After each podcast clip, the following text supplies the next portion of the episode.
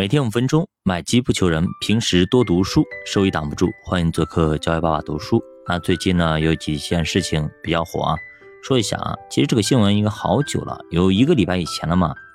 说某个地方这个房产商降价出售房子啊，降价幅度还蛮高的，打个七折好像是还是八折啊。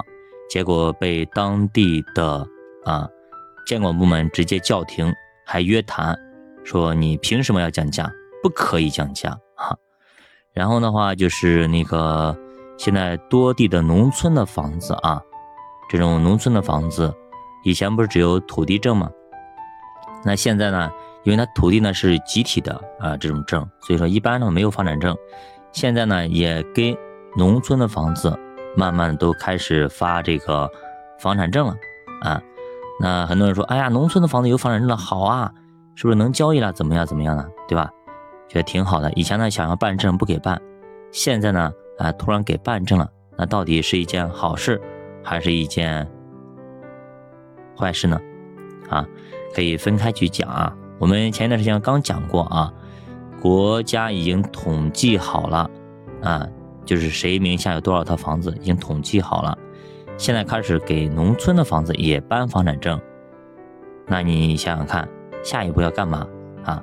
明眼人一眼就能看清楚，好不好啊？这就是咱们学财经的啊，给别人的思路不一样的一个方向。好，我们继续聊啊。昨天咱们聊到那个美联储主席鲍尔森直接给啊这个佩洛西啊国会的佩洛西直接给他下跪啊。求求他啊，你帮帮我吧啊，小甜甜，你帮帮我吧。结果呢，佩洛西还是一脸的不屑，不帮不救啊。鲍尔森和白宫此时也非常非常清楚啊，那么这次惨败之后，必将是灰飞烟灭啊，灰飞烟灭。所以呢，这个时候必须要重启救援计划的谈判啊，包括总统布什他也急了，鲍尔森单独找到佩洛西的办公室啊。先要舌战群儒，说服他底下的这些工作人员。对方提出了四大障碍。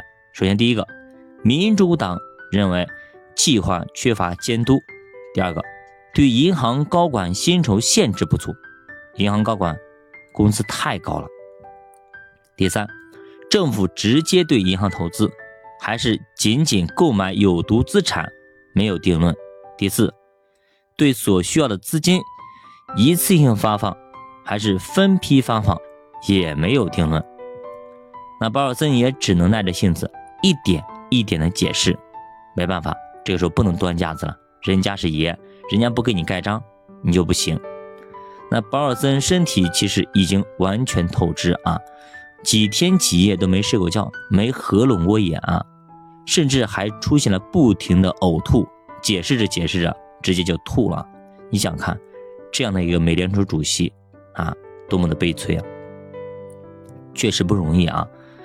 那为什么佩洛西被大家都讨厌呢？就是因为他的作风一直都是这么的无情。那这个时候呢，美联银行的斯蒂尔也在请求救援，说我们也不行了，你也来救救我们吧。那他的股票一天直接跌去百分之二十七，然后标普和穆迪要对他进行调什么？信用评级，你这一旦调之后就更加糟糕，客户也开始干嘛挤兑，银行就最担心什么挤兑，一挤兑你必死无疑。那甚至有消息在市场蔓延，说他当天要被挤兑五十亿美金。那斯蒂尔马上就找到了花旗银行啊老大，但这个时候花旗也只提了一个条件，有政府担保的条件我就收购，如果没政府担保，不好意思免谈。你看到没有？真的，当大家都落难的时候，唯一的条件，政府担保你不担保，如果不担保，不好意思，不要，再好也不要。那接着他就转身去找富国银行，那这是巴菲特重仓的一家银行，在美国的西海岸有着统治级别的地位。那这时候这家古富国银行的这个掌门人啊，已经六十四岁，叫克瓦切维奇。那斯蒂尔找到了科瓦切维奇。并且抛出了橄榄枝，对方也表示啊，收购美联银行非常非常感兴趣，也不需要政府担保，甚至可以当天直接敲定价格。但是呢，有一个条件，不希望还有其他的竞争者。不过呢，科瓦切维奇后来呢又反水了，由于时间太短，来不及做尽调，所以呢，他也开始犹豫，要不要政府来担保一下子。所以呢，这跟单子一样，有一些单子可能感觉出奇的顺利，但是这些单子很多时候后来呢，客户就反水了啊，不要了，考虑一下，过了一夜啊，直接就啊不买了，还不如有些单子磕磕绊绊，磕磕绊绊啊，最后呢还真成了。那最后这个美联银行有没有被收购呢？那我们咱们下节继续接着讲。好的，教爸的书陪你姐慢慢变富。不知道大家对于银行的倒闭？